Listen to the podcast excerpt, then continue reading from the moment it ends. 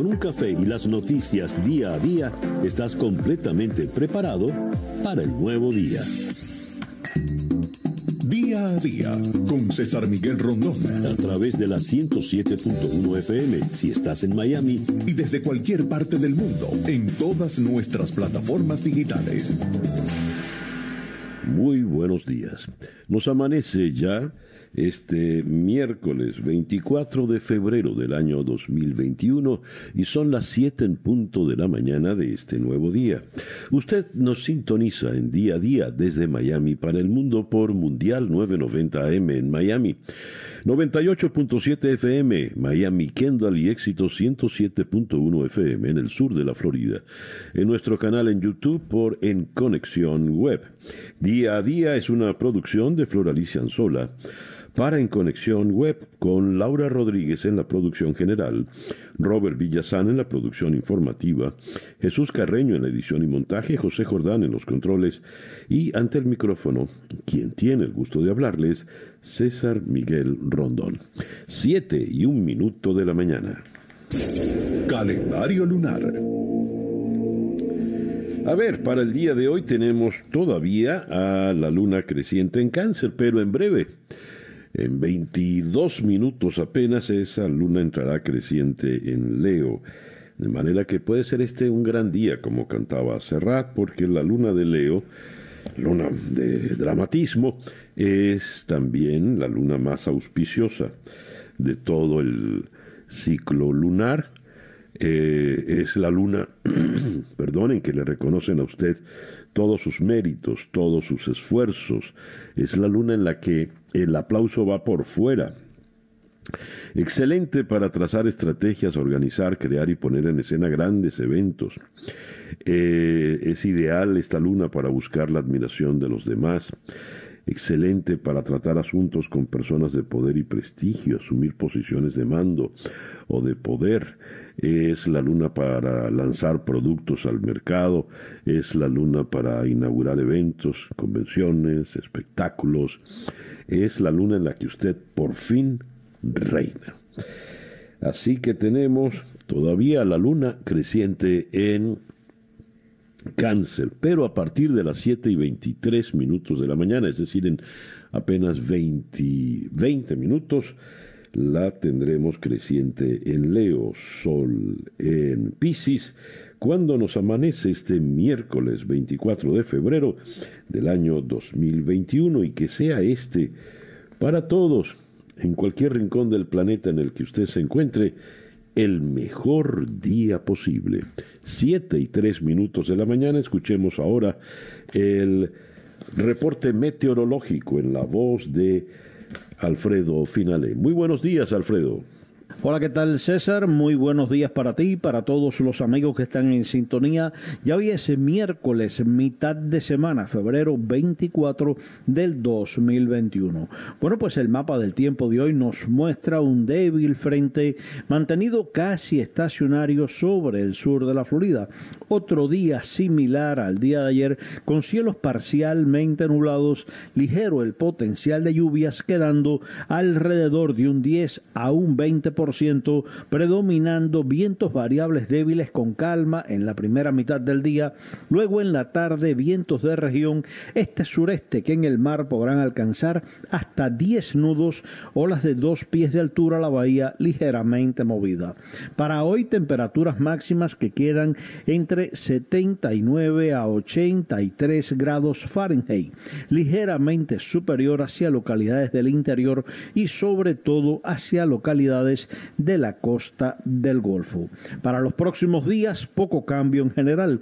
Nos mantendremos con un patrón de cielos parcialmente nublados, relativamente bajo el potencial de lluvias, quedando alrededor de 0 a un 10%, con máximas temperaturas entre 82 a 85 grados Fahrenheit. Como ven, tiempo mayormente estable a partir del día jueves.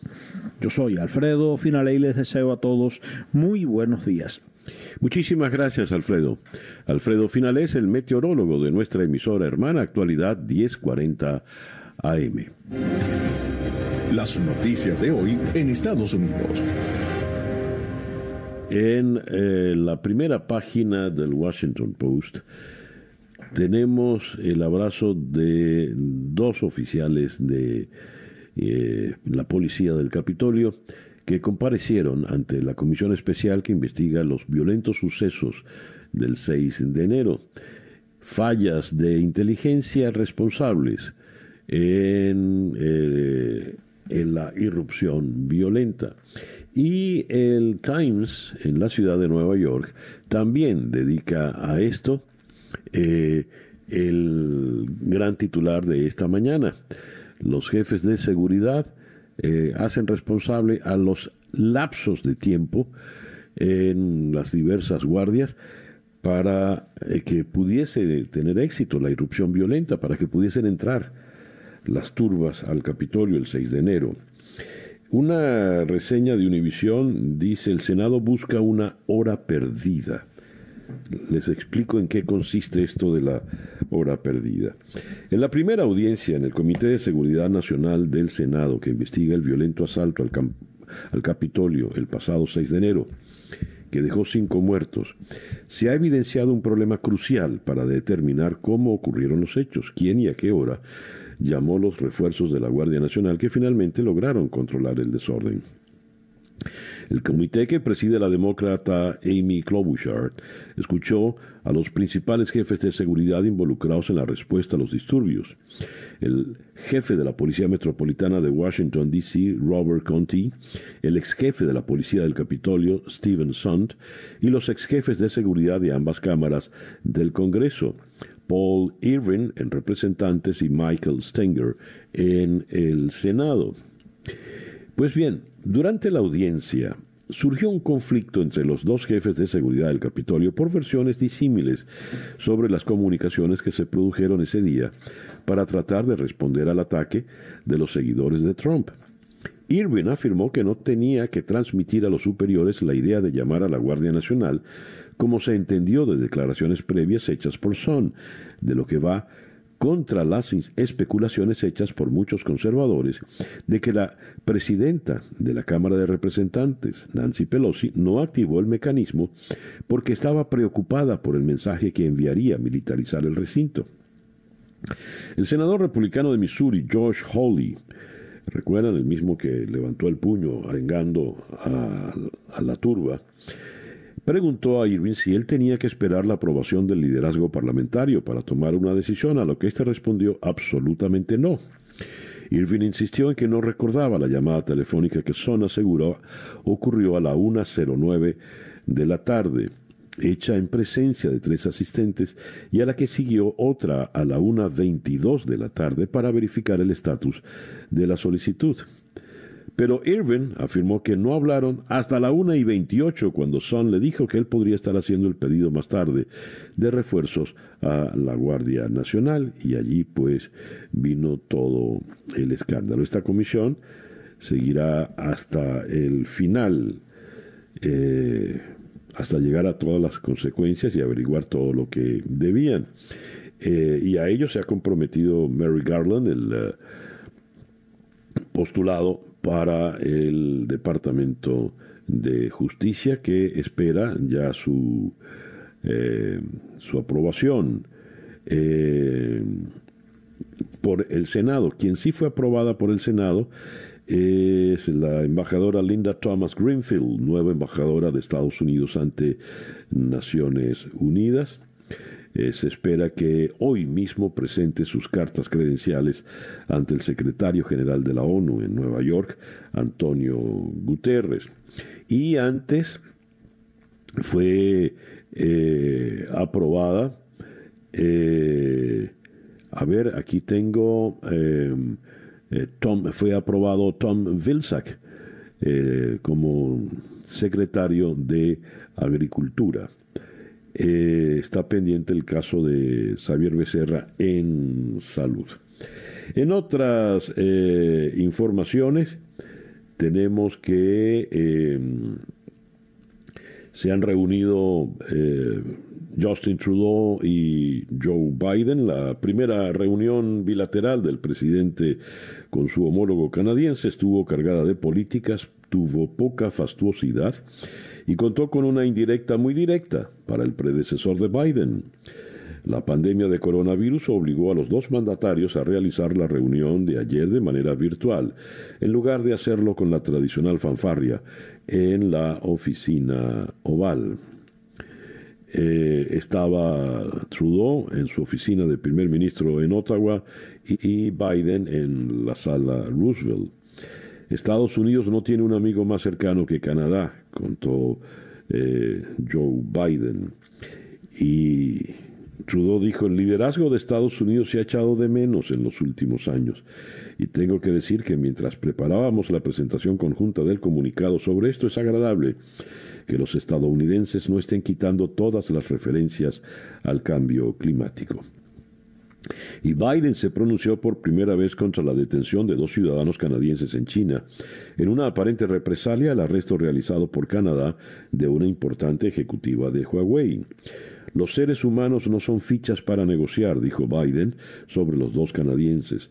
Vamos a trabajar juntos hasta que regresen eh, a salvo. Pasando a otras eh, informaciones. Las empresas fabricantes de la vacuna contra el coronavirus prometieron ayer a una comisión del Congreso de Estados Unidos un pronunciado aumento en el envío de las dosis en los próximos días. Y pronosticaron que la mayoría de la población norteamericana estará inoculada para el verano. Si bien la campaña de vacunación tuvo sus tropiezos al principio, tanto Pfizer como Moderna estiman que para marzo habrán entregado al gobierno de Estados Unidos unos 220 millones de dosis, muy por arriba de los 75 entregados hasta ahora. Eh, tenemos también informaciones que tienen que ver con las relaciones internacionales. Estados Unidos solicitará reintegrarse a partir del 2022 en el Consejo de Derechos Humanos de Naciones Unidas, a pesar de que la administración de Joe Biden comparte con la de Trump algunas suspicacias sobre el funcionamiento supuestamente sesgado del organismo internacional. El secretario de Estado norteamericano Anthony Blinken eh, ha tomado la palabra en el día de hoy en el Consejo de Derechos Humanos en calidad de país observador para dejar claro que con Biden en la Casa Blanca, Washington aspira a lograr un acercamiento a organizaciones repudiadas por Trump y que ahora se consideran muy importantes. Por otra parte, hablando de Blinken, el gobierno de Estados Unidos ha afirmado que Irán avanza en la dirección equivocada con sus incumplimientos del acuerdo nuclear de 2015 y ha incidido en la necesidad de que ambos países reinicien el cumplimiento de sus compromisos. Nuestro objetivo en todo esto sigue siendo buscar un resultado en el que Irán y Estados Unidos reinicien el cumplimiento de sus compromisos con el acuerdo nuclear, dijo Anthony Blinken. Y tenemos eh, la noticia del accidente terrible de Tiger Woods, eh, en una carrera llena de regresos notables, Tiger Woods afrontaba la recuperación más dura de todas, según un despacho de AP desde Los Ángeles. Woods conducía por un tramo empinado de carretera entre suburbios costeros de Los Ángeles, cuando su camioneta chocó contra una señal, pasó por encima de un camellón y atravesó dos carriles en sentido contrario, antes de rebasar una barrera y caer rodando colina abajo. El vehículo terminó sobre un costado en la ladera. Las bolsas de aire se desplegaron, un agente de la policía del condado se asomó por un agujero en el parabrisas para ver a Woods, aún con el cinturón de seguridad sentado en el asiento del conductor.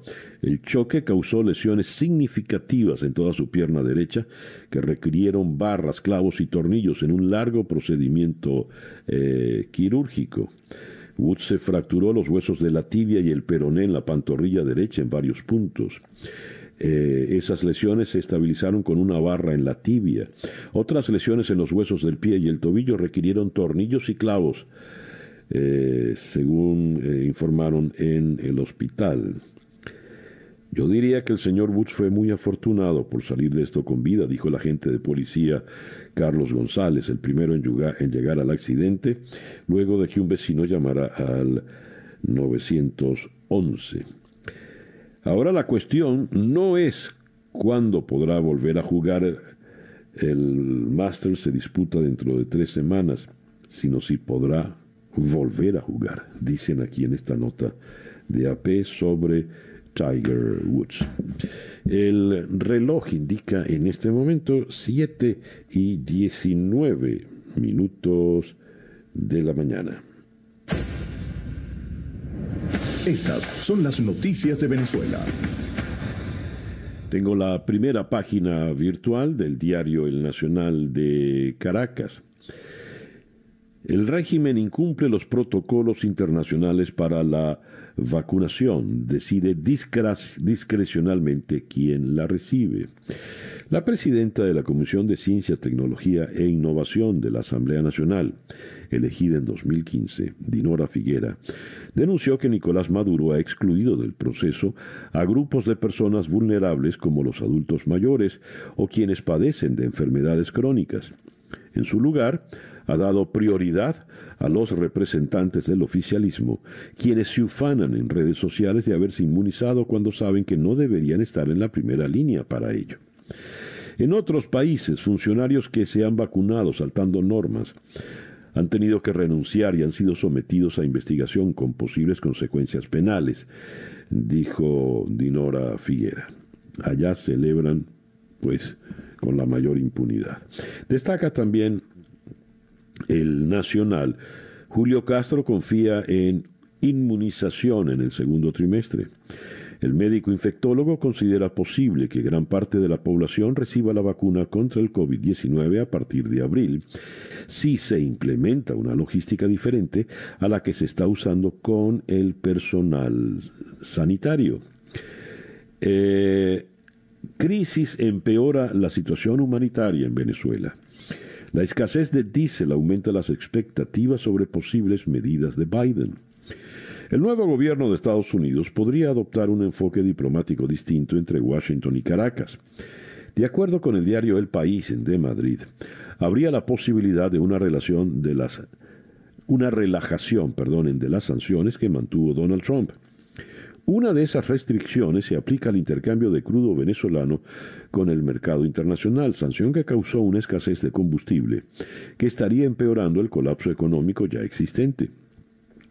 Aunque no hay prohibición expresa, si una, em, si una empresa desea hacer negocios con PDVSA, las ganancias de la compra de petróleo se retienen en una cuenta bancaria en Estados Unidos que pertenece a Citgo y a la cual el régimen de Maduro no tiene acceso.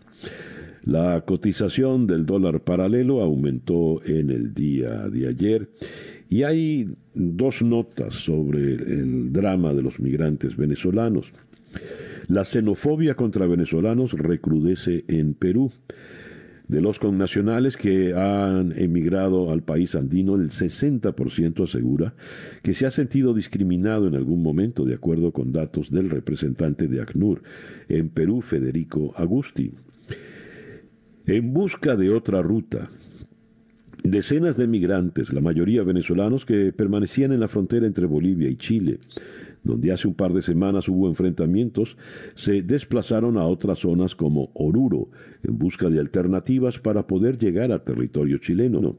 Intentan saltarse el despliegue de fuerzas de seguridad y los controles de frontera que reforzó Chile hace ya varias semanas. Estas son las noticias en la primera página del diario El Nacional. Por otra parte, tenemos que en la Asamblea Chavista el presidente, su presidente Jorge Rodríguez sometió a votación la moción contra Isabel Brillante Pedrosa, quien es la embajadora de la Unión Europea en Venezuela, a quien Nicolás Maduro ya había pretendido expulsar del país. Piden que se le declare persona non grata y se expulse eh, del país. En esta asamblea no hay discusión, así que todo se aprueba por unanimidad. Mis dos manos levanto para que se declare persona no grata a la representante de la Unión Europea, clamó Jorge Rodríguez. Por otra parte, tenemos que la Contraloría General de Venezuela inhabilitó al líder opositor Juan Guaidó y a otros 27 exdiputados del Parlamento para ejercer cargos públicos por 15 años, tras la negativa de estos a presentar una declaración jurada de patrimonio después de dejar sus funciones como legisladores. El contralor venezolano, chavista Elvis Amoroso, dijo en una alocución transmitida por la televisión pública VTV que Guaidó y los otros 27 inhabilitados, muchos de ellos colaboradores del opositor, algo tienen que ocultar al negarse a presentar la declaración jurada de patrimonio. Por su parte, parlamentarios opositores rechazan esta decisión de la Contraloría. Leo en el pitazo, el grupo de parlamentarios que fueron inhabilitados políticamente por parte de la Contraloría de la República rechazaron eh, las acciones cometidas en su contra, al calificarlas como la nueva afrenta en contra del país. A través de un comunicado publicado en su página oficial, consideraron que la inhabilitación, en la que están incluidos el presidente de la Asamblea Nacional, Juan Guaidó, así como otros 27 diputados, es la nueva afrenta de la dictadura de Nicolás Maduro contra la democracia y la institucionalidad del país. Añaden que en el caso de Guaidó, ya en órdenes de supuestas inhabilitaciones en su contra se suman más de 60 años de sentencias sin valor práctico. De igual forma, esto se suma a los múltiples actos de acoso y ataques contra el fuero parlamentario. El reloj indica en este momento las 7 y 26 minutos de la mañana. Escuchas día a día con César Miguel Rondón. Nuestra agenda para el día de hoy, miércoles 24 de febrero, vamos a comenzarla en la ciudad de Miami con el eh, doctor Leopoldo Córdoba Romero, médico especialista en enfermedades infecciosas. Con él vamos a evaluar toda la situación del COVID en Estados Unidos una vez que ha superado el medio millón de fallecimientos y las posibilidades de recuperación y de vacunación de un número importante para finales del verano. De eh, Miami vamos a ir a Caracas para conversar con el periodista Alonso Moleiro, mientras que en Argentina y Perú denuncian el vacuna gate. Diputados de Venezuela y prominentes chavistas reciben las vacunas antes que ancianos y personal de salud. Y no pasa nada, absolutamente nada. De Caracas vamos a ir a Bogotá para conversar con el brigadier general retirado del ejército colombiano, Juan Carlos Buitrago, a propósito de las amenazas graves de Jesús Santrich contra la vida del presidente Iván Duque. De Bogotá vamos a ir hasta Jerusalén para conversar con el periodista Sal Emergui a propósito del éxito que ha tenido Israel en su proceso de vacunación y ya están por dar el pasaporte COVID. Eh, de Jerusalén vamos a Washington para conversar con el periodista de NTN 24, Gustavo Alegret, y con él vamos a hablar de la situación política del país, la aprobación de eh, nuevos miembros del gabinete de Biden y la investigación que se lleva a cabo en el Congreso sobre los sucesos del 6 de eh, enero. Y vamos a cerrar en el Ecuador con el periodista Jean-Paul Bardellini. Ecuador se suma en su peor crisis carcelaria con 75 reclusos muertos en un día. Y también, eh, no lo tenemos confirmado, vamos a hacer contacto en Los Ángeles para ponernos al tanto de la situación del estado mm, crítico de Tiger Woods. Esa pues nuestra agenda para el día de hoy, miércoles 24 de febrero del año 2021. Son las 7 y 28 minutos de la mañana. El editorial con César Miguel Rondón. Hay una noticia que me llama profundamente la atención. La he leído en el, en el portal El Pitazo de Caracas. Y aquí nos hablan de un médico que se ha dedicado de manera voluntaria, ahora no encuentro la, la noticia tal como, como la había buscado originalmente, pero lo, que es interesante es que este doctor eh, en el estado Guárico, Ernesto Ramírez, de 35 años, se ha dedicado a ayudar a las familias de extrema pobreza en Guárico. Y eh, esto ocurre, eh, ocurrió en San Juan de los Morros. Pues un médico que desde que arrancó la pandemia ha hecho un trabajo voluntario importante, ha sido detenido en Guárico. ¿Detenido por qué? Pues porque eh, fue detenido ayer, porque él está instigando al odio. Ese es el argumento del juez que ordenó su detención.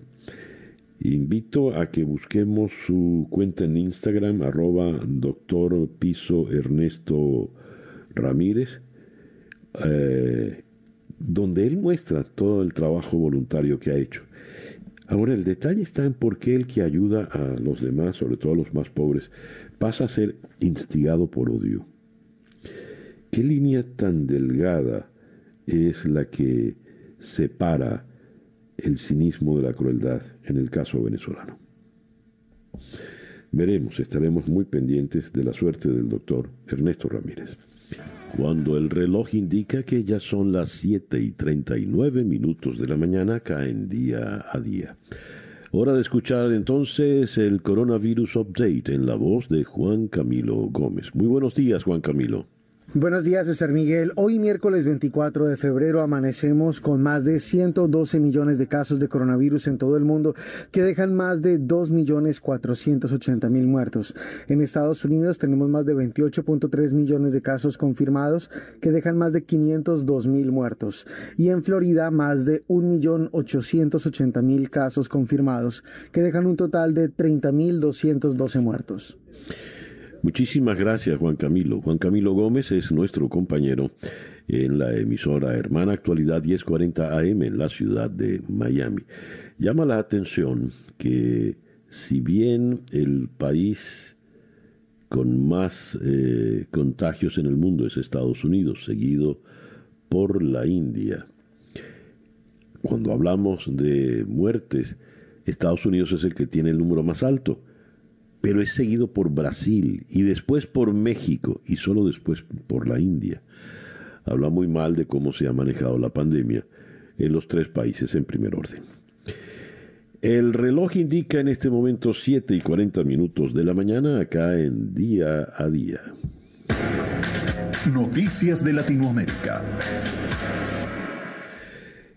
Eh, comenzamos, en, es de Latinoamérica, pero comenzamos en Estados Unidos. Una jueza federal ordenó mantener detenida temporalmente, sin posibilidad de fianza, a Emma Coronel Aispuro, la esposa del narcotraficante mexicano Joaquín El Chapo Guzmán, acusada de narcotráfico. Coronel, arrestada el lunes en el estado de Virginia, en las afueras de Washington, enfrenta una pena mínima de 10 años de cárcel y una máxima de cadena perpetua, además de una posible multa de 10 millones de dólares si es declarada culpable del cargo criminal en su contra. Ahora sí, yendo a México, el presidente Andrés Manuel López Obrador sugirió que la detención de Emma Coronel en Estados Unidos, la esposa de El Chapo Guzmán, podría estar relacionada con el juicio contra el exsecretario mexicano de Seguridad Genaro García Luna. Comillas. Agreguen que está detenido el que era secretario de Seguridad durante el gobierno de Felipe Calderón a causa de recibir sobornos del señor Guzmán Loera. A lo mejor por eso es la detención. Cita textual para esta especulación del presidente López eh, Obrador. Y seguimos en México. México y Argentina estrechan su eje gracias a la sintonía de sus presidentes.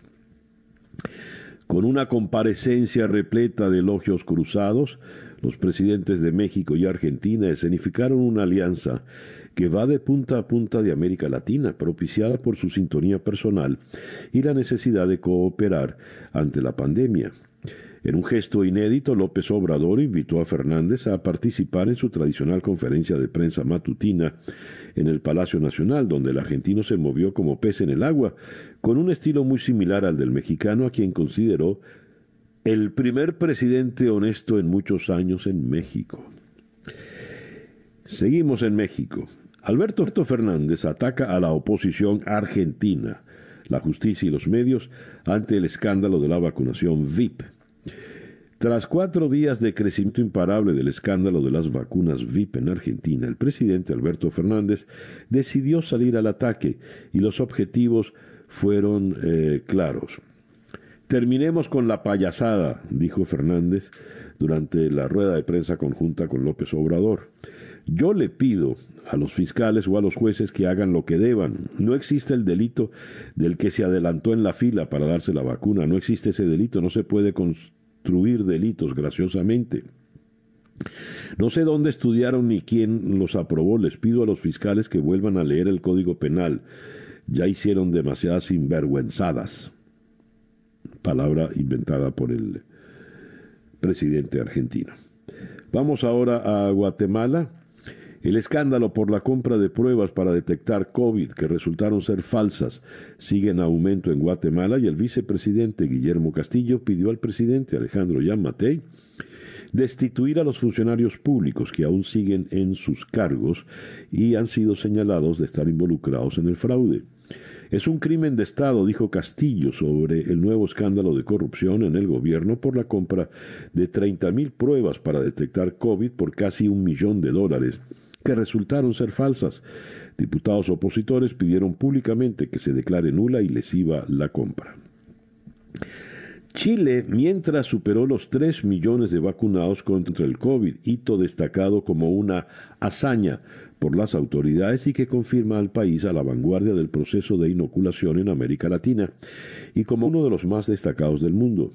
En concreto, 3.037.063 personas se han vacunado contra el COVID-19 en Chile desde el inicio de la campaña en diciembre del año pasado, lo que representa el 16% de los 19 millones de habitantes que tiene el país, alcanzando a inocular con una primera dosis al 70% de la población objetivo mayor de 69 años. Quito, el candidato de la organización política indígena Pachacutic, Yacu Pérez, trasladó 16.000 actas electorales que asegura presentan inconsistencias al Consejo Nacional Electoral tras encabezar una nutrida movilización ayer en Quito que transcurrió de forma pacífica. Siguiendo en el Ecuador, la situación de las cárceles es crítica. Lo es desde hace al menos dos años, pero ayer martes el nivel de violencia interna se salió de control. Al menos 75 presos murieron y hubo ocho heridos en una serie de motines simultáneos registrados en tres centros penitenciarios del país. El presidente Lenín Moreno aseguró que detrás de los enfrentamientos entre reos hay organizaciones criminales. Bogotá. Con un duro mensaje, el presidente Iván Duque responde a las amenazas de Jesús Santrich. En una grabación, el disidente de las extintas FARC habla del primer mandatario con desprecio. Duque, a todo marrano gordo le llega su diciembre, dice Santrich, quien utilizó también la expresión en latín memento mori, que significa recuerda que morirás. El primer mandatario reaccionó al video y aseguró que no teme a estas amenazas. No temo amenazas de delincuentes, los combatimos sin tregua en defensa del pueblo colombiano, fue la respuesta de Iván Duque. Medios colombianos aseguraron que el video habría sido grabado el pasado 13 de febrero en Venezuela y que se trata de la última imagen que se conoce de este cabecilla de la nueva narcotalia. El reloj indica en este momento 7 y 46 minutos de la mañana en día a día. La información del mundo día a día. Comenzamos en Alemania. La justicia alemana sentenció hoy, miércoles 24, a Eyad al-Garib como culpable de haber sido cómplice en el en el ejercicio de tortura, delito considerado de lesa humanidad. El exmiembro de los servicios secretos sirios deberá cumplir una pena de cuatro años y medio de cárcel por haber participado en septiembre u octubre del 2011 en el arresto y encarcelamiento de al menos 30 manifestantes en un centro de detención secreto del régimen sirio. La sentencia contra al-Gharib crea un precedente por ser el primero en el mundo en el que se juzga por delitos de lesa humanidad a un miembro del régimen sirio. Al condenado de 44 años se le imputaba complicidad en el transporte de prisioneros y la aplicación sistemática de tortura en ese lugar. Birmania. Miles de personas volvieron hoy, miércoles 24, a tomar las calles de las principales ciudades de Birmania en una nueva jornada de protesta contra el golpe de Estado de la Junta Militar y contra la violencia policial que ha costado tres muertes, incluido un menor. En Rangún, la ciudad más poblada del país, la manifestación más concurrida fue la de los grupos étnicos minoritarios que, además de exigir el fin del régimen militar y la liberación de los presos políticos, piden una república federal y el fin de la constitución vigente aprobada en 2008. Algunos de estos grupos, especialmente los Rohingya, sufrían ya una fuerte discriminación durante el sistema democrático en pie en los últimos diez años. Eh, la Fiscalía turca ordena detención de 148 militares por supuesto golpismo. Esto también ha ocurrido en el día de hoy. La policía turca ha iniciado hoy miércoles 24 una operación ordenada por la Fiscalía de Esmirna para detener a 148 militares por supuesta pertenencia a la cofradía del predicador exiliado Fethullah Gulen, al que el gobierno turco acusa, de haber instigado el fallido golpe de Estado del 2016. La operación, que se extiende a 47 de las 81 provincias del país, incluye la detención de ocho capitanes, un coronel y una decena de funcionarios de escuelas militares. El pasado 2 de febrero ya habían sido detenidos 294 militares y funcionarios turcos en otra gran operación por sospechas de tener vínculos con los presuntos golpistas. Efectivos antidisturbios detuvieron al líder del opositor Movimiento Nacional Unido de Georgia, Nicanor Melia, quien desde el pasado 17 de febrero se hallaba atrincherado en la sede de su formación política en Tiflis, la capital de Georgia. En la operación policial, los agentes emplearon gas lacrimógeno y detuvieron al menos una decena de personas que intentaban impedir la detención del opositor, según las imágenes transmitidas en directo por la televisión local. Y la Unión Europea avisa de la profunda crisis de Georgia tras la detención del principal líder opositor.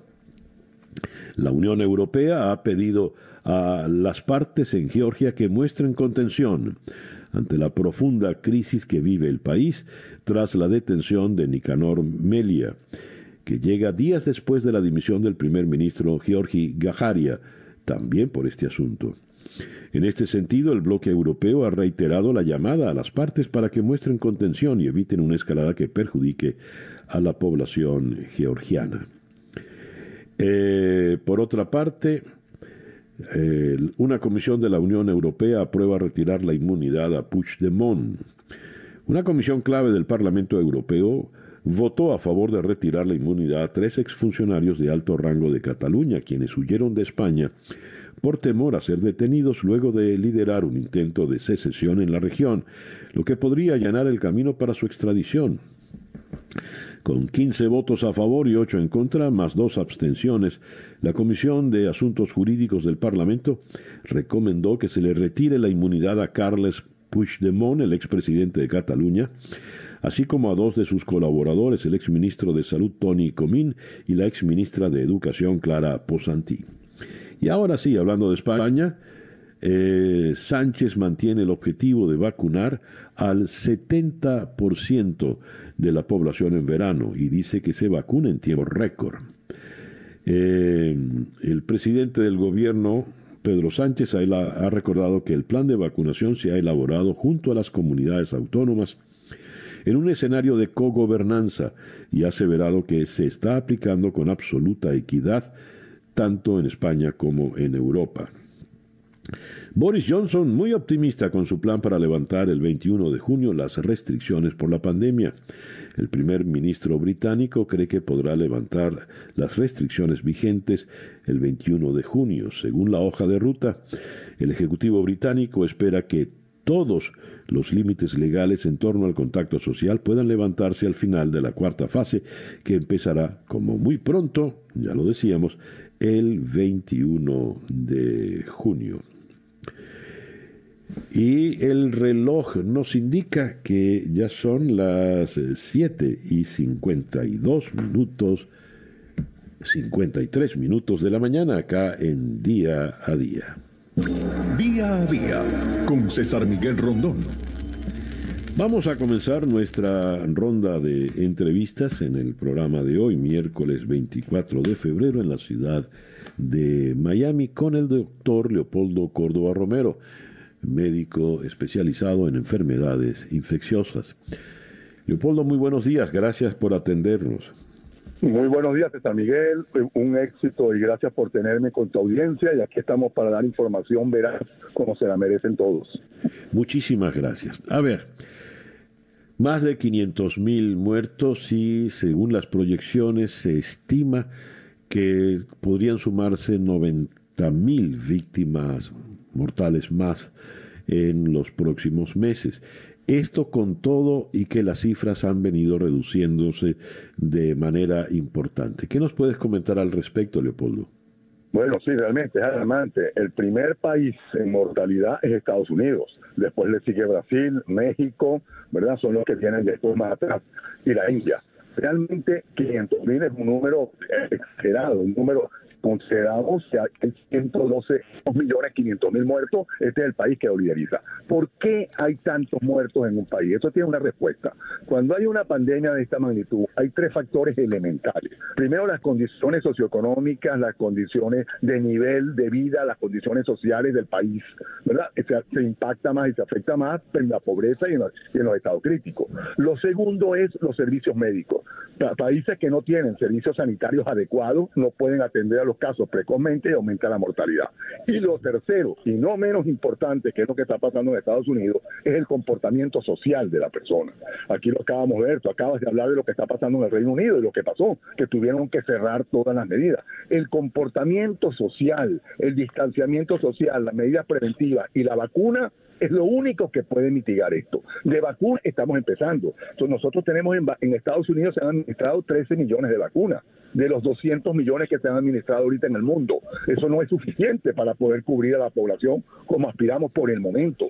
Se está haciendo un plan en Estados Unidos excelente. Ya va a empezar el plan en los maestros. Aquí hay más de 4.000 escuelas, ¿verdad? Y tenemos también el plan en, los policías, en las personas de servicio público. Todo va escalonado. Pero hasta que no logremos una, una protección una cobertura de vacuna, como bien sabemos, de más de la mitad de la población que consideremos, no vamos a poder empezar a ver inmunidad de rebaño.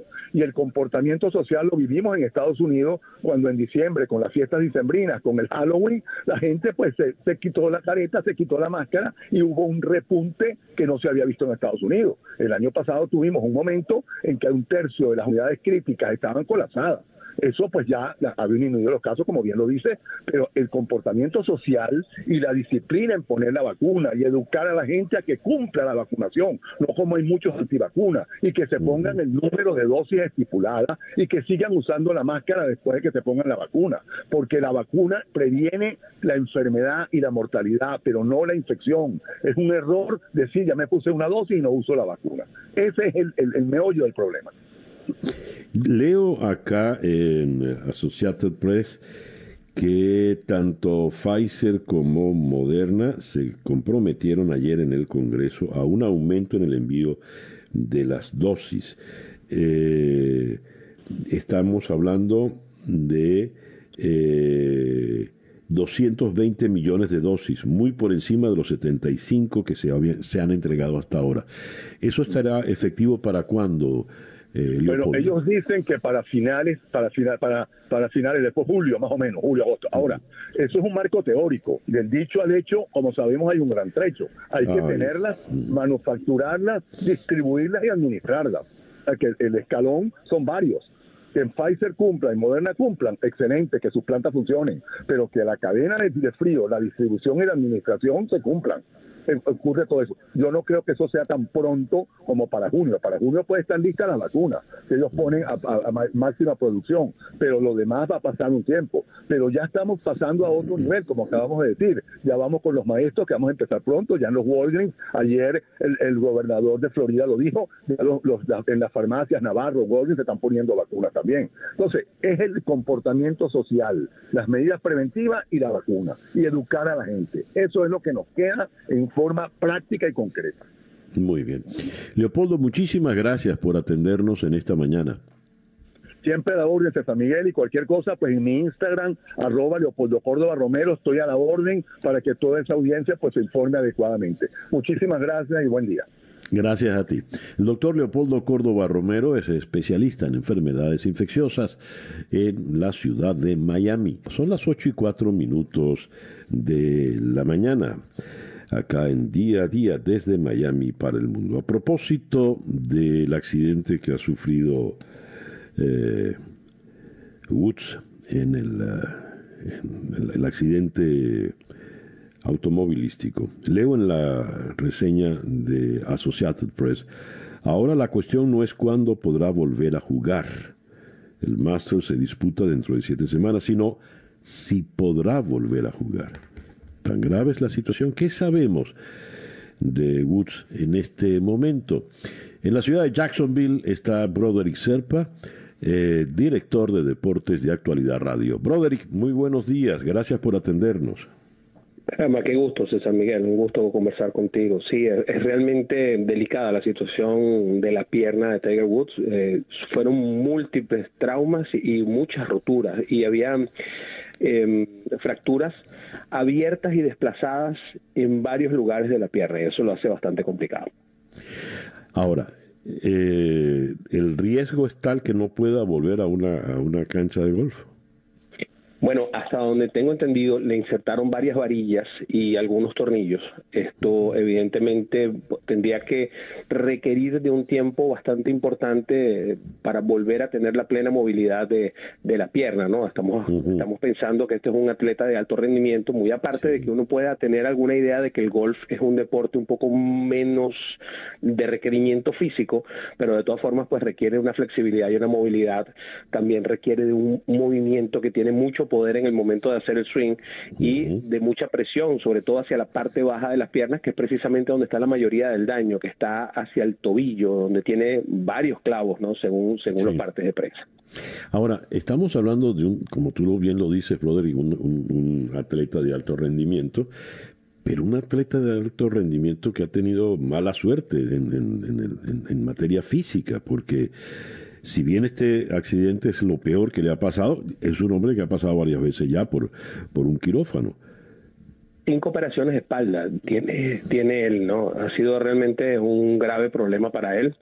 Es un, dicen los expertos en la parte biofísica que le hace demasiada tensión cuando hace el movimiento a la parte baja de la espalda.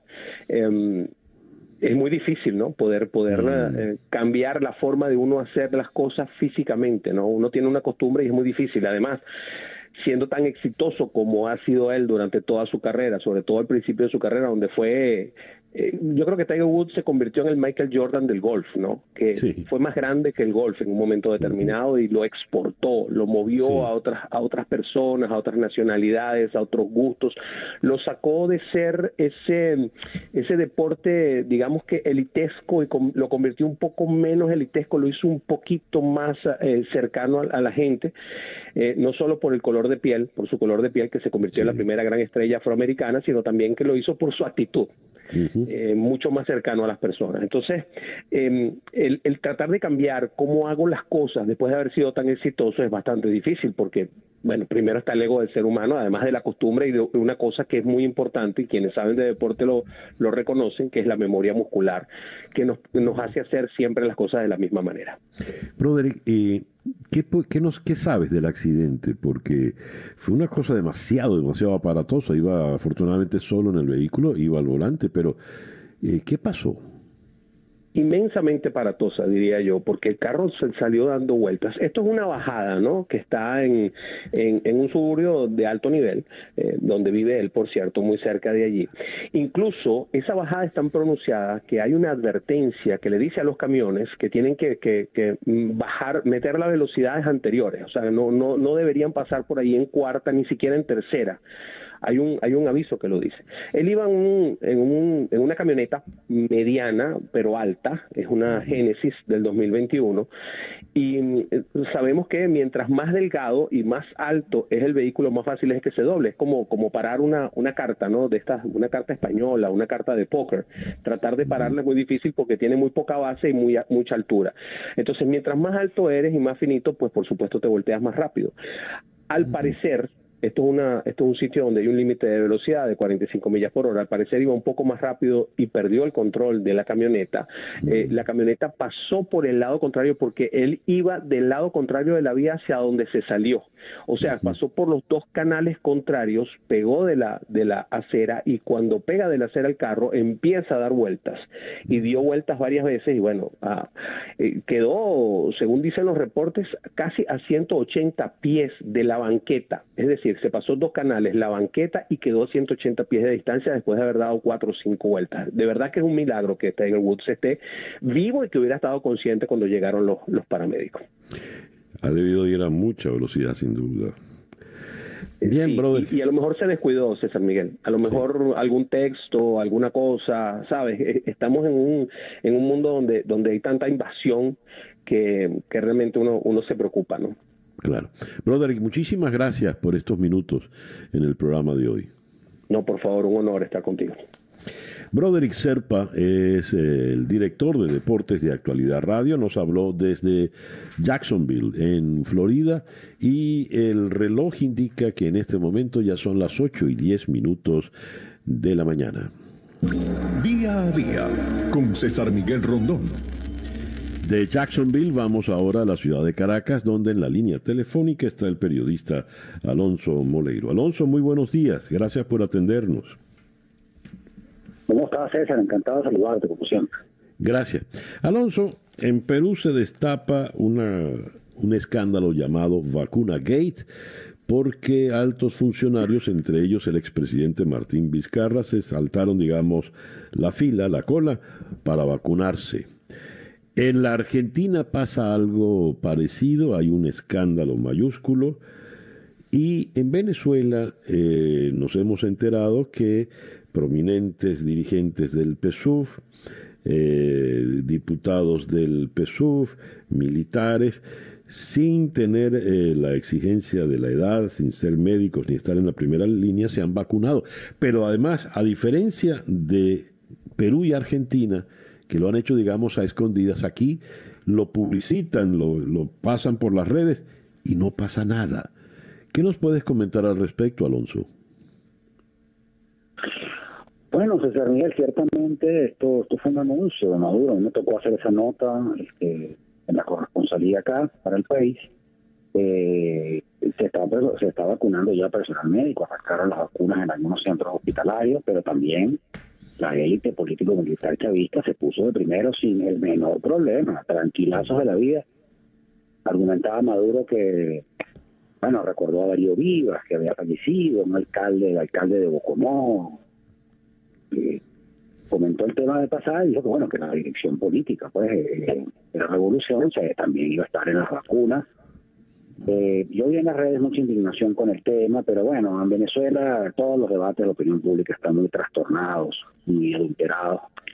Hay una memoria represiva, hay memorias de la represión mucho más presentes en sociedades donde no da miedo definitivamente hacerle planteamiento al gobierno. Hasta hace unos años en Venezuela, César, seguramente el tiempo que tú estabas acá, eso siempre fue una verdad a medias la gente le hacía reclamos al gobierno hasta un punto y sabía que, bueno, podía tener un poco de mala suerte, pero había una zona donde se podía estar. Eso ha cambiado, o sea, ha endurecido la situación. El, el diagrama represivo no es selectivo, o sea, gente que sabe que puede patalear y quizás la dejen ahí, pero el gobierno puede un día decirte bingo. Entonces, para mí está muy claro, incluso en actores civiles de oposición, como hay un repliegue, eh, eh, un una decisión de no exponerse, esperar, o sea, de esperar un momento mejor para desarrollar argumentos, de no es claramente una consecuencia de la difícil situación que vive el país en todos los órdenes, pues, o sea, y tiene una expresión política muy clara. Eh, la incapacidad de la opinión pública para indignarse, pues, eh, y bueno, también una resignación ante la, la todo el ciclo que creo que levantó Juan Guaidó, muy asfixiado con el tema del COVID, pues eh, conoce un receso, el propio Guaidotti está viendo como, como un boxeador, digamos, corriendo por las cuerdas, registra su situación eh, frente al poderío chavista. Pues el chavismo no tiene ni crédito político, ni prestigio, parece que perdió la vergüenza, lo que tiene son militares y cuerpos de seguridad. Claro, porque la sensación que uno tiene es que antes, me salté la fila, la cola y y, en fin, no solo hay una noción total de impunidad, sino también de desparpajo, de desprecio hacia los demás que no pueden gozar de ese privilegio, Alonso.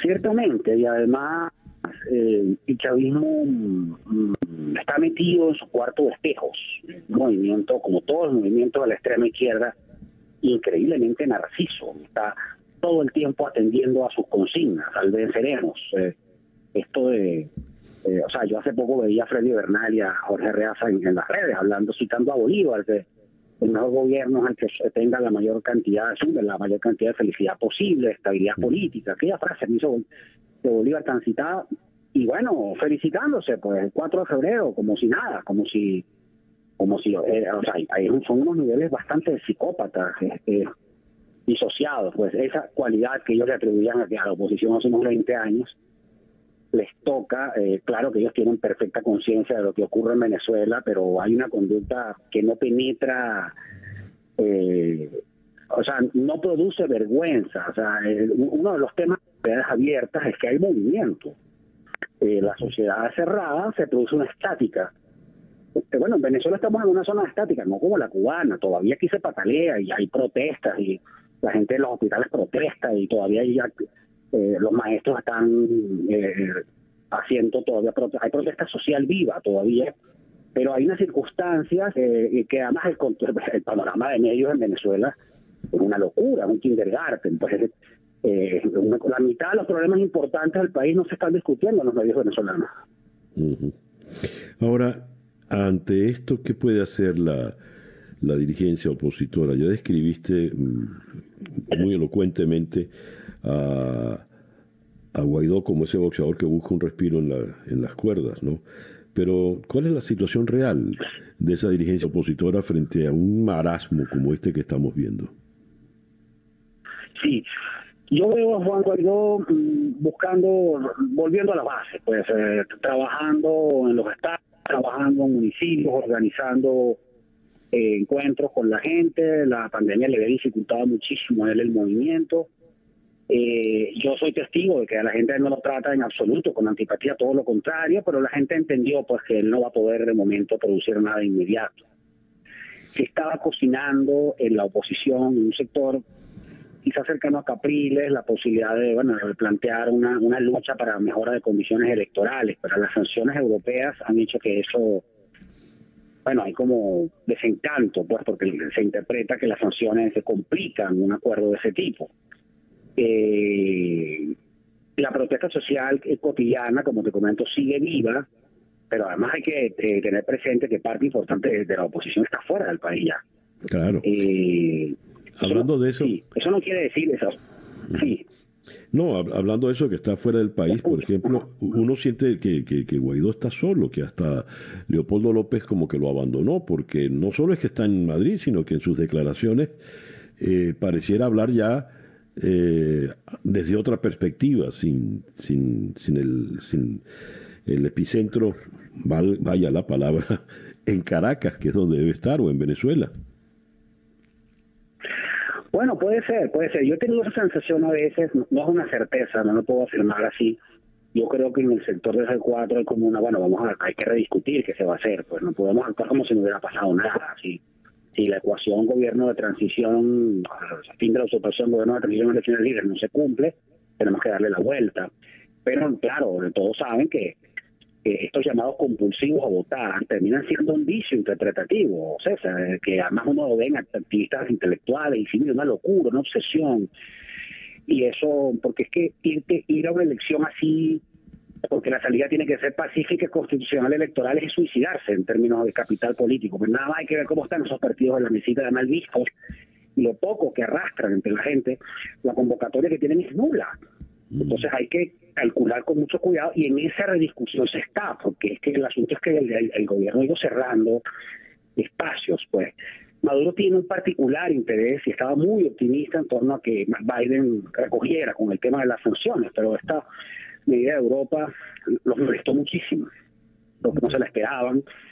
Eh, y ahí eso eso los tiene muy muy muy irritados pues el gobierno podría decidir continuar por su cuenta haciendo elecciones bueno como si viviéramos en Irán pues que un país donde por cierto hay elecciones eh, ahora yo también te puedo comentar porque es una cosa que uno sabe que ellos está, el gobierno está decidido a seguir hasta el final o sea echar el resto en este asunto hay un repliegue eh, pero, pero digamos, esperar que el asunto del COVID empiece a despejarse eh, y volver a convocar a la protesta social a las calles, o sea, eh, afincarte de la posibilidad de que, bueno, de que hace tiempo no se sale a protestar nada y mantener viva las llamas de la protesta. Pero una cosa es la protesta en la calle ante los malestares que hay eh, y la enorme irritación y la, y la gran resignación que hay en el país, y otra es el debate de opinión pública, la traducción informativa del hecho y las reacciones ante las noticias están increíblemente adormecidas.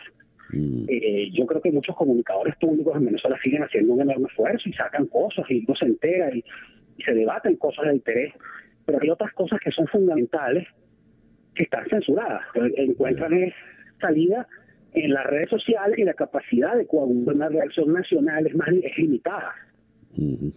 Ya. Ya, entiendo perfectamente. Alonso, muchísimas gracias pues por atendernos en la mañana de hoy. Encantado como siempre, siempre a tu orden. Gracias. Alonso Moleiro, destacado periodista venezolano, entre otros eh, medios en tal cual, y es el corresponsal, uno de los corresponsales del país de Madrid en Venezuela. El reloj indica en este momento las 8 y 20 minutos de la mañana acá en Día a Día desde Miami para el mundo. Día a Día. Memento Mori, Duque. Memento Mori es un latinazo para amenazar de muerte a alguien. Recuerda que morirás, Duque. Duque es el presidente de Colombia y quien le ha lanzado la amenaza es Jesús Santrich, uno de los jefes guerrilleros de la disidencia de la FARC, que lanzó un video muy agresivo y ese video, se insiste, fue grabado en Venezuela. Vamos a la ciudad de Bogotá, donde en la línea telefónica está el brigadier general Juan Carlos Buitrago, eh, fue miembro de la Policía Nacional de Colombia y ha liderado operaciones de inteligencia y contrainteligencia de Estado. General Buitrago, muy buenos días, gracias por atendernos. Eh, buenos días, un saludo muy especial a toda la audiencia y muchas gracias por la invitación. A usted por atenderla. General, ¿qué impresiones le merece, qué impresión le merece a usted este, esta amenaza tan fuerte por parte de Santrich contra el presidente Duque? César Miguel, esta es una amenaza muy grave que involucra la seguridad nacional, la seguridad del Estado, y no solo del Estado colombiano, sino también de la región como quiera que es un terrorista que utiliza como guarida con el apoyo del régimen de Nicolás Maduro para proferir una amenaza contra el presidente legítimo de un país, como es en este caso nuestro presidente Iván Duque, el presidente de todos los colombianos. Ahora, por lo general cuando uno escucha una frase como esta, puede ser una fanfarronada, una eh, una bravuconada, un desplante, pero habida cuenta que se trata de un guerrillero, esto evidenciará que hay un plan específico para atentar contra la vida del presidente Duque. ¿Qué sospecha usted?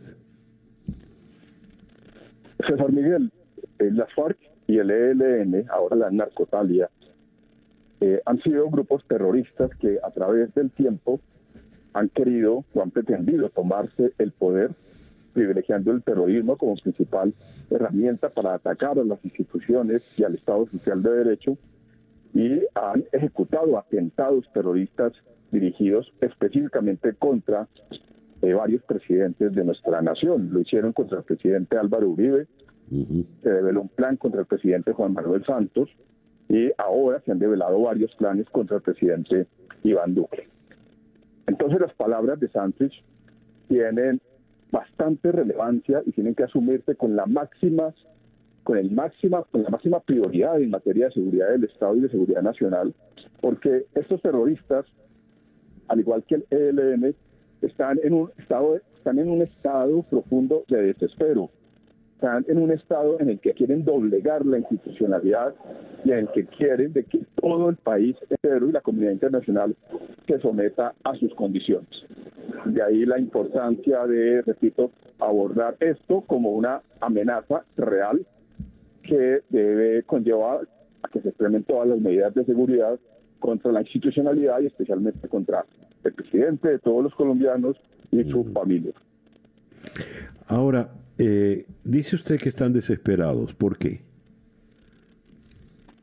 Claro, eh, el ELN, por ejemplo, está presionando por todos los medios para que el gobierno reactive los diálogos con este grupo terrorista y el gobierno ha sido claro en unas precondiciones que esta guerrilla no acepta. Y por esa razón ha venido escalando el terrorismo y ejecutando acciones, especialmente a lo largo de la frontera, de acciones eh, de impacto nacional, como fue el vil asesinato de 22 estudiantes, cadetes de la Policía Nacional de Colombia en la Escuela de Cadetes General Santander, donde se forman estos jóvenes que van a integrar o van a ser los futuros oficiales de la Policía de Colombia.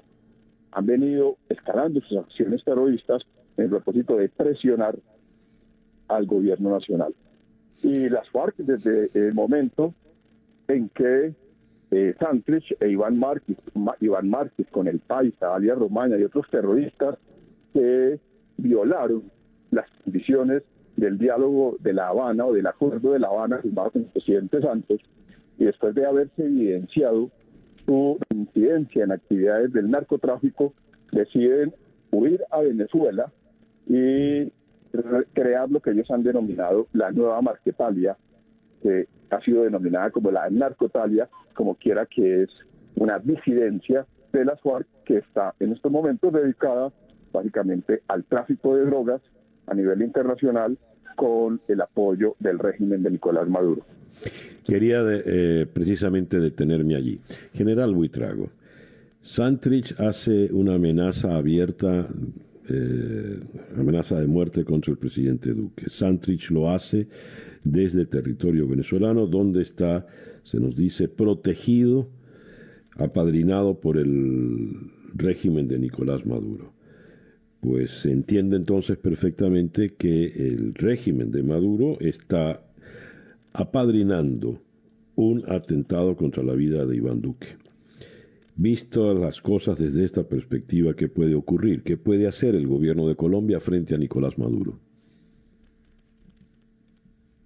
Eh, César Miguel, desde el año 2000, básicamente, desde la época del Caguán, y desde que el presidente Chávez, en ese entonces, Nicolás Maduro, desde que este régimen fascista, mafioso ha estado en el poder, este régimen dictatorial, en poder de, del vecino país, en Venezuela, han habido unas relaciones de todo tipo con los grupos terroristas colombianos.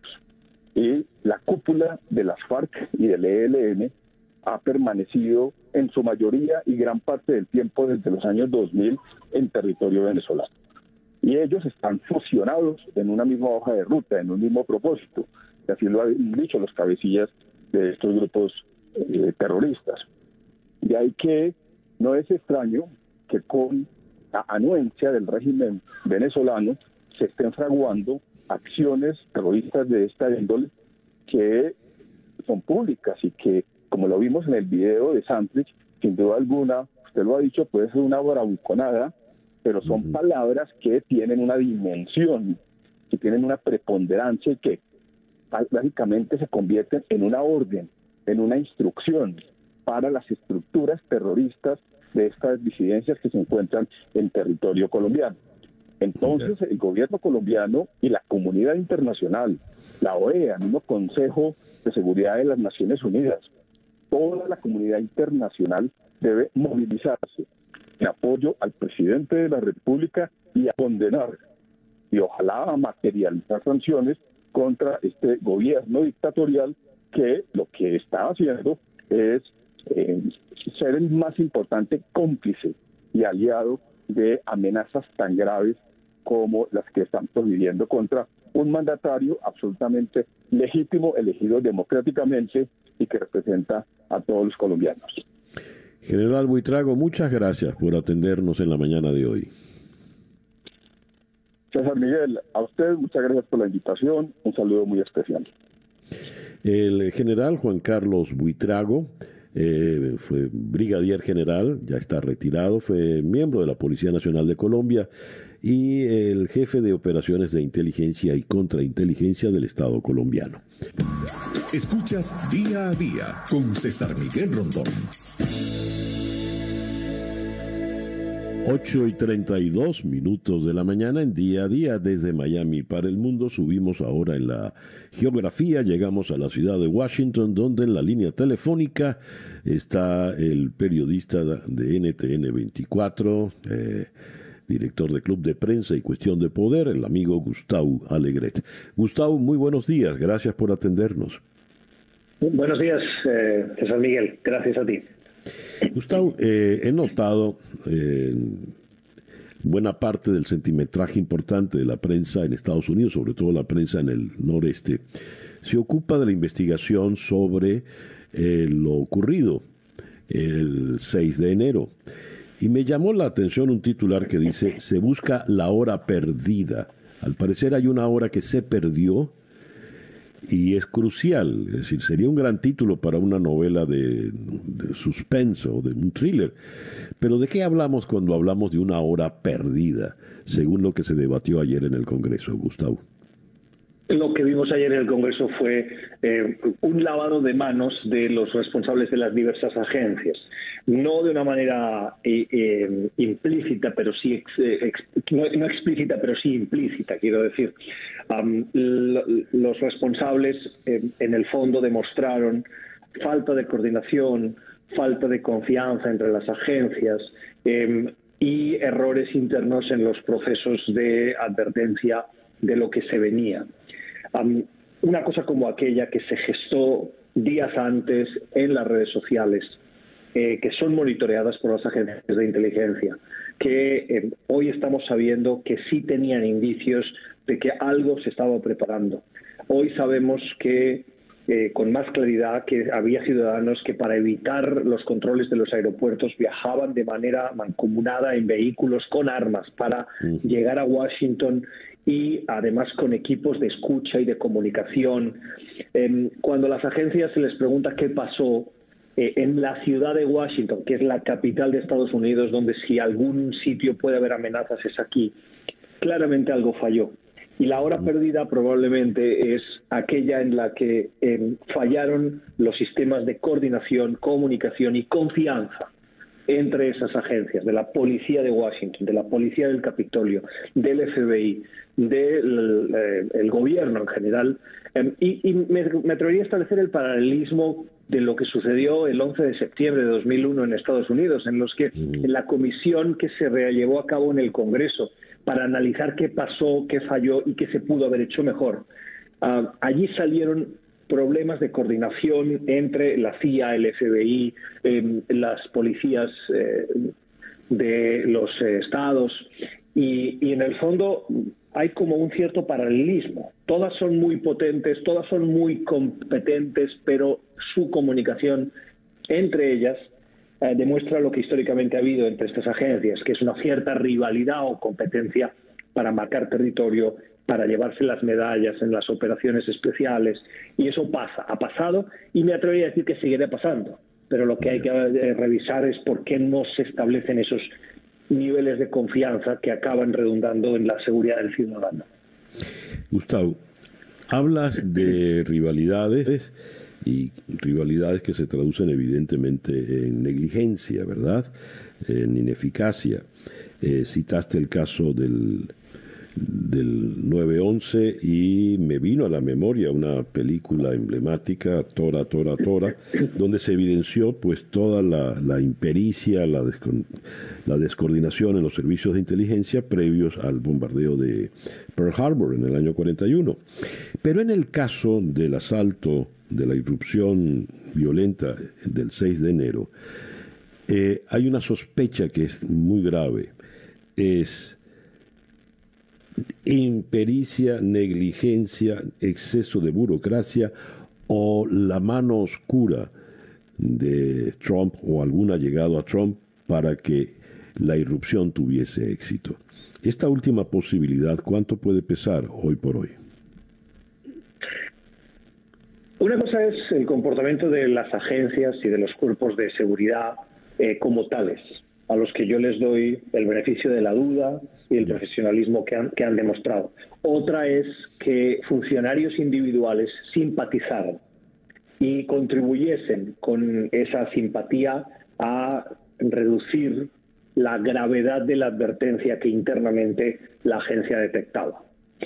Yo no querría contribuir a describir una mano oscura mm, mm. Eh, ni a un complot, pero eso no quiere decir que como que las agencias y esos eh, organismos administrativos están compuestos por humanos y los humanos somos falibles, nos equivocamos en nuestras percepciones, en nuestras ilusiones, en nuestro afán en un momento muy polarizado de la política, que es algo que polariza mucho, que llega a los sentimientos más profundos y más viscerales del individuo, que esos comportamientos, por insignificantes que en aquel momento parecieran, no tuviesen consecuencias.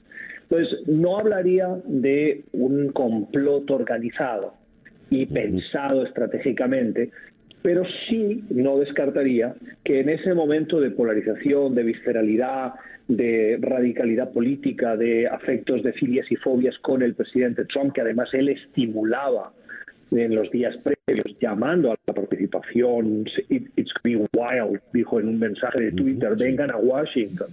Eh, eso calara en el comportamiento y en la toma de decisión individual de algún ciudadano que ocupaba puestos de responsabilidad en esas agencias. Eso no hay que descartarlo, eso hay que identificarlo y eso, por muy buena intención que tuviese, habrá que pues, penalizarlo si es el caso. Pero eso sí hay que revisarlo. Sin duda. Gustavo, muchísimas gracias por atendernos en esta mañana. Siempre es un placer estar contigo y con tu audiencia. Jesús Miguel, un abrazo. Gracias. Gustavo Alegret, eh, de NTN 24, conductor de Club de Prensa y Cuestión de Poder, desde la ciudad de Washington. Cuando el reloj indica 8 y 41 minutos de la mañana, acá en día a día, desde Miami para el mundo. Estábamos antes con Gustavo Alegret en Washington. Vamos ahora a la ciudad de Jerusalén para conversar con el periodista Sal Emergui, corresponsal del diario El Mundo en el Medio Oriente. Sal, muy buenos días, aunque para ti ya debe ser el, comienzo de la noche, allá el final de la tarde en Jerusalén. Hola, ¿qué tal? Bueno, al principio de la tarde, aquí son casi las cuatro de la tarde. Bueno, muy bien, gracias por atendernos, Sal. E Israel ha logrado una, una hazaña que tiene prácticamente encandilado al resto del mundo, donde se han cometido cualquier cantidad de errores en el manejo de la pandemia. Israel ha logrado una vacunación masiva y ya ha llegado a lo que muchos desean, pasaporte verde, que es como el pasaporte a la normalidad. ¿En qué consiste este pasaporte verde, Sal? Sí, efectivamente, aunque hay que reconocer que también hay aquí en Israel errores en la gestión de la pandemia, pero sí que es cierto que en todo lo que se refiere a vacunación, Israel tiene éxito, es el número uno en el mundo a nivel de vacunas. Y antes de hablar de la tarjeta que tú comentas de forma correcta, hay que recordar el dato de que ahora mismo en Israel es un país, como sabes, de 9 millones de habitantes Ahora mismo, a día de hoy, ahora mismito, hay cuatro millones y medio de habitantes eh, vacunados entre ellos más de tres con la segunda dosis. Mm. Ahora, todos estos que tienen segunda dosis, es decir, 3 millones de personas más o menos, más todos aquellos que han padecido el coronavirus y que se han recuperado, tienen la posibilidad de recibir eh, básicamente a través del móvil se baja la aplicación y pueden recibir lo que se llama tarjeta verde o una especie de código o una especie de código.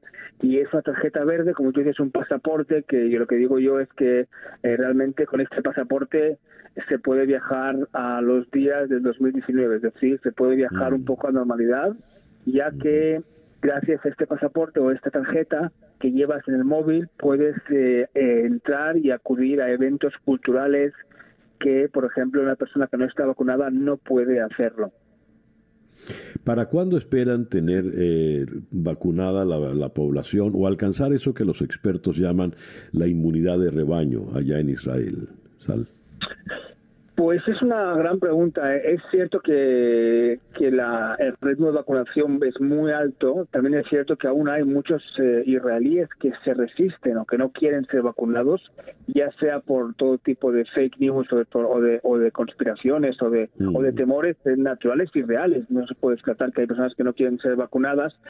Eh, en estos momentos es difícil prever cuándo. Lo que sí se puede saber es que si ahora mismo hay 9 millones de habitantes y hay cuatro y medio ya con la primera vacuna, y el ritmo de vacunas aquí es de 100.000 personas, pues eh, si sigue este ritmo es fácil que en los próximos meses se llegue a este tipo de inmunidad. No creo que sea general, pero hoy, por ejemplo, un dato importante es que seguramente, por lo que escucho aún no oficial, es que es posible que a finales de año también se necesite otra dosis, ¿no? Aparte de estas dos, otra dosis porque eh, no sabe ciertamente si la segunda dosis va a poder aguantar todo este, este año debido también a las nuevas eh, variantes, mutaciones, y de hecho Israel, eh, uno de los hechos de es que el, uno de los motivos por los que llegaron a Israel tantas vacunas de Pfizer de forma realmente impresionante, millones y millones de forma rápida, y se han distribuido rápido es que Israel aceptó de alguna forma ser una especie de laboratorio de prueba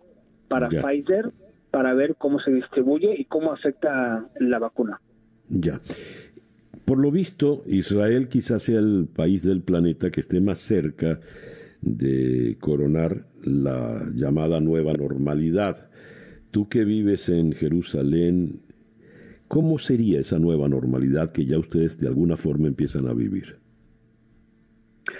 Bueno, tú has dicho, empezamos, pero aún falta bastante. Es decir, aún hay muchos temores, hay muchos miedos. Es cierto que ahora mismo, por ejemplo, Israel está saliendo ahora mismo está en la segunda fase de la desescalada, está saliendo poco a poco de la, de la tercera, del tercer cierre, del tercer confinamiento en este país desde marzo.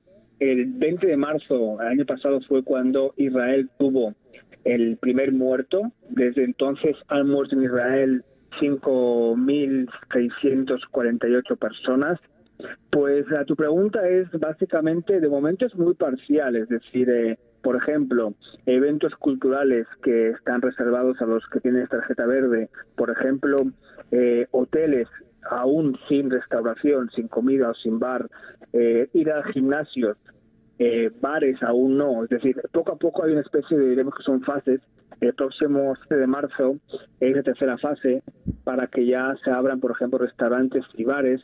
Es una, es una escalada tranquila porque hay temor de que aún haya un nuevo tipo de estallido, una nueva ola, y por tanto no es una vuelta a la normalidad clara y directa, pero sí que es gradualmente se sabe cuál es, diríamos, el rumbo hacia el regreso, hacia los días previos a la pandemia. Ya. Sal, muchísimas gracias por atendernos en el día de hoy. Muy bien, un abrazo, chao. Sale Mergui es corresponsal del diario El Mundo de Madrid en la ciudad de Jerusalén. El reloj indica que ya son las 8 y 50 minutos de la mañana. Acá en día a día desde Miami para el mundo vamos ahora hasta la ciudad de Quito donde en la línea telefónica se encuentra el periodista Jean-Paul Bardellini. Jean-Paul, muy buenos días, gracias por atendernos. Hola César Miguel, ¿cómo estás? Buenos días, un saludo a toda tu audiencia. Gracias. Ayer hubo una marcha del movimiento Pachacutic donde encabezada por Jacu Pérez para presentar eh, actas donde él demuestra eh, evidencian irregularidades en el conteo de votos de las elecciones. ¿Qué nos puedes decir al respecto? ¿Qué va a pasar con, con esas actas y eh, qué tal fue la manifestación? ¿Numerosa, importante? la situación es, se mantiene una tensa calma. El Consejo Nacional Electoral, eh, por pedido de precisamente uno de los implicados, no se había logrado un acuerdo entre los dos eh, aspirantes a la presidencia que eh, quieren pasar a segunda vuelta y que estaban en un virtual empate técnico. Ellos habían llegado la semana pasada a un acuerdo de un reconteo eh, al 100% en una, en una de las principales provincias del país, que es en Guayas, y del 50% de los votos en 16 provincias del, del, Ecuador. Esto fue desconocido después por el candidato de la derecha, Guillermo Lazo, y finalmente se procedió a, actuar como normalmente determina la ley. el día sábado se dieron, se proclamaron resultados y las reclamaciones ya pasan por órgano administrativo al Consejo Nacional Electoral. Ayer, como tú bien dices, el movimiento Pachacuti y el candidato Yacu Pérez Huartambel de la centroizquierda eh, llegó hacia el Consejo Nacional Electoral con eh, inconsistencias en más de 16 mil actas de juntas receptoras del voto. Estas serán calificadas por el Consejo Nacional Electoral, tendrán un trámite ahí y de lo que se decide en el Consejo Nacional Electoral incluso podrían pasar al Tribunal Contencioso Electoral, que es la máxima autoridad la que dirime esto. Así que todavía faltan algunos días. Hubo eh, cerca de mil personas eh, de varias organizaciones sociales que respaldan a Yacu Pérez Guartamela en las afueras del Consejo Nacional Electoral. Hoy se espera que la marcha se mantenga ahí. Esto en base a qué resoluciones irá adoptando el organismo electoral. Mientras tanto, la, se espera eh, que eh, estos recursos vayan solucionándose para que Ecuador pueda eh, tener el inicio este 11 del, del, mes de marzo, el inicio de la campaña para la segunda vuelta entre eh, el candidato correísta Andrés Arauz y el candidato de la derecha Guillermo Lazo. Entonces todavía falta, falta conocerse oficialmente cómo se vayan resolviendo, resolviendo estos recursos en la justicia electoral. Eh, entonces Ecuador mantiene la espera ¿no? de la situación que en este caso se dé. Lastimosamente tenemos que seguir esperando. Una noticia que nos viene de Ecuador, desde la ciudad de Cuenca, eh, terrible. Eh, una crisis carcelaria deja 33 presos que fallecieron en, no, perdón, 75 reclusos muertos en un día entre dos prisiones, la de Turi en la ciudad de Cuenca y otra en Guayaquil. ¿Qué ocurrió? ¿Cómo se dan dos crisis en paralelo con y dejan un saldo de 75 reclusos muertos, todo en un solo día. Así es, eh, eh, hay, que, hay que llamar las cosas por su nombre. Acá se habla de intentos de amotinamiento en, en mm. cuatro cárceles. Se dio en dos cárceles de la provincia de Guayas, en Guayaquil, en la cárcel principal de Ecuador, que está en la ciudad de La Tacunga, en, en, la provincia de Cotopaxi, y la cárcel del Turi, en Cuenca. Esto, lo que, lo que sucedió ayer fue una masacre, no es un amotinamiento, no quisieron tomarse la cárcel y tampoco, aunque hubo intentos de fuga, tampoco se trató de un intento de fuga masiva.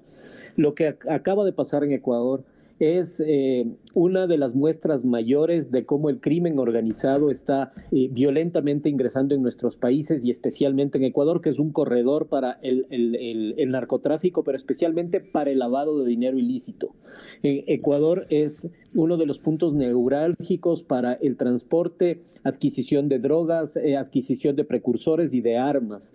Y todo ese dinero se lava acá. Entonces estamos hablando de carteles, eh, eh, especialmente mexicanos y colombianos que operan a través del Ecuador y su dinero sucio también se lava a través del Ecuador. Estamos hablando de narcotráfico, de tráfico de armas, estamos hablando de tráfico de oro ilegal, de mineras ilegales que operan tanto en Perú, Colombia, Ecuador y Bolivia. Es decir, tenemos una mafia transnacional que ocupa a bandas criminales locales eh, desde hace algunos años. Una de las principales, Los Choneros, estaba vinculada en el año 2015 con el Chapo Guzmán y sus carteles en Ecuador. Estas redes, después de la caída de Guzmán, eh, empezaron a, tener mayor influencia de carteles mexicanos. En Ecuador operan el cartel de Sinaloa, los Zetas y el cartel del Golfo. Estos carteles están luchando por el poder en Ecuador, luego de la caída del Chapo Guzmán, se forma un, narcotraficante que se llama alias Gerald, que ahora está, fue detenido en Colombia y está en Estados Unidos eh, por ya que fue deportado, y deja él un hueco empezó a ser eh, liderado por varias bandas. empieza una guerra de bandas para dar servicio a estos carteles mexicanos, bandas locales acá en Ecuador. La principal de ellas es la de los eh, choneros. empiezan a operar desde las cárceles cuando son detenidos sus líderes y empieza una guerra. Eh, solamente para darte un dato, en el 2018 al interior de las cárceles se dieron 20 asesinatos, en el 19 ya subieron a 32 las cifras. Uno de los líderes, dime.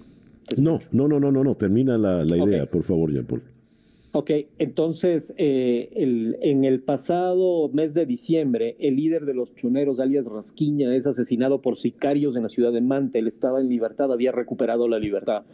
Al, él ser asesinado queda eh, el hueco de quién sería eh, el, el hombre que controle estas mafias criminales que operan desde las cárceles estos grupos criminales, especialmente los choneros, estarían involucrados en secuestros, asesinatos, eh, eh, asesinatos por encargos, sicariato y también la protección de, las, eh, de los flujos de, narcotráfico y lavado de dinero. Ellos se encargarían de dar protección a los embarques, a los lugares en donde eh, despegan las narcoavionetas, etcétera. La muerte de él acaba de desencadenar lo que acabamos de ver. Cinco organizaciones criminales menores acaban de masacrar en mayoría a miembros de este grupo de los choneros. Entonces, lo que mm. vemos es una guerra de bandas que además siempre ocurren cuando Ecuador, estos incidentes ocurren cuando Ecuador también tiene problemas políticos. Entonces, es claro que es eh, una conjunción de temas eh, en donde el dinero de las mafias pues eh, está, está imperando, ¿no? Está, está afectando gravemente a nuestras democracias en la región. Muchas gracias, Jean-Paul. Jean-Paul Bardellini, eh, periodista desde la ciudad de Quito. El reloj dice que son las 8 y 57. Nos tenemos que ir sin sorpresa en el día de hoy. Esto fue día a día desde Miami para el mundo, día a día es una producción de Floralicia Anzola para En Conexión Web con Laura Rodríguez en la producción general, Robert Villazán en la producción informativa, Jesús Carreño en la edición y montaje, José Jordán en los controles y ante el micrófono, quien tuvo el gusto de hablarles, César Miguel Rondón.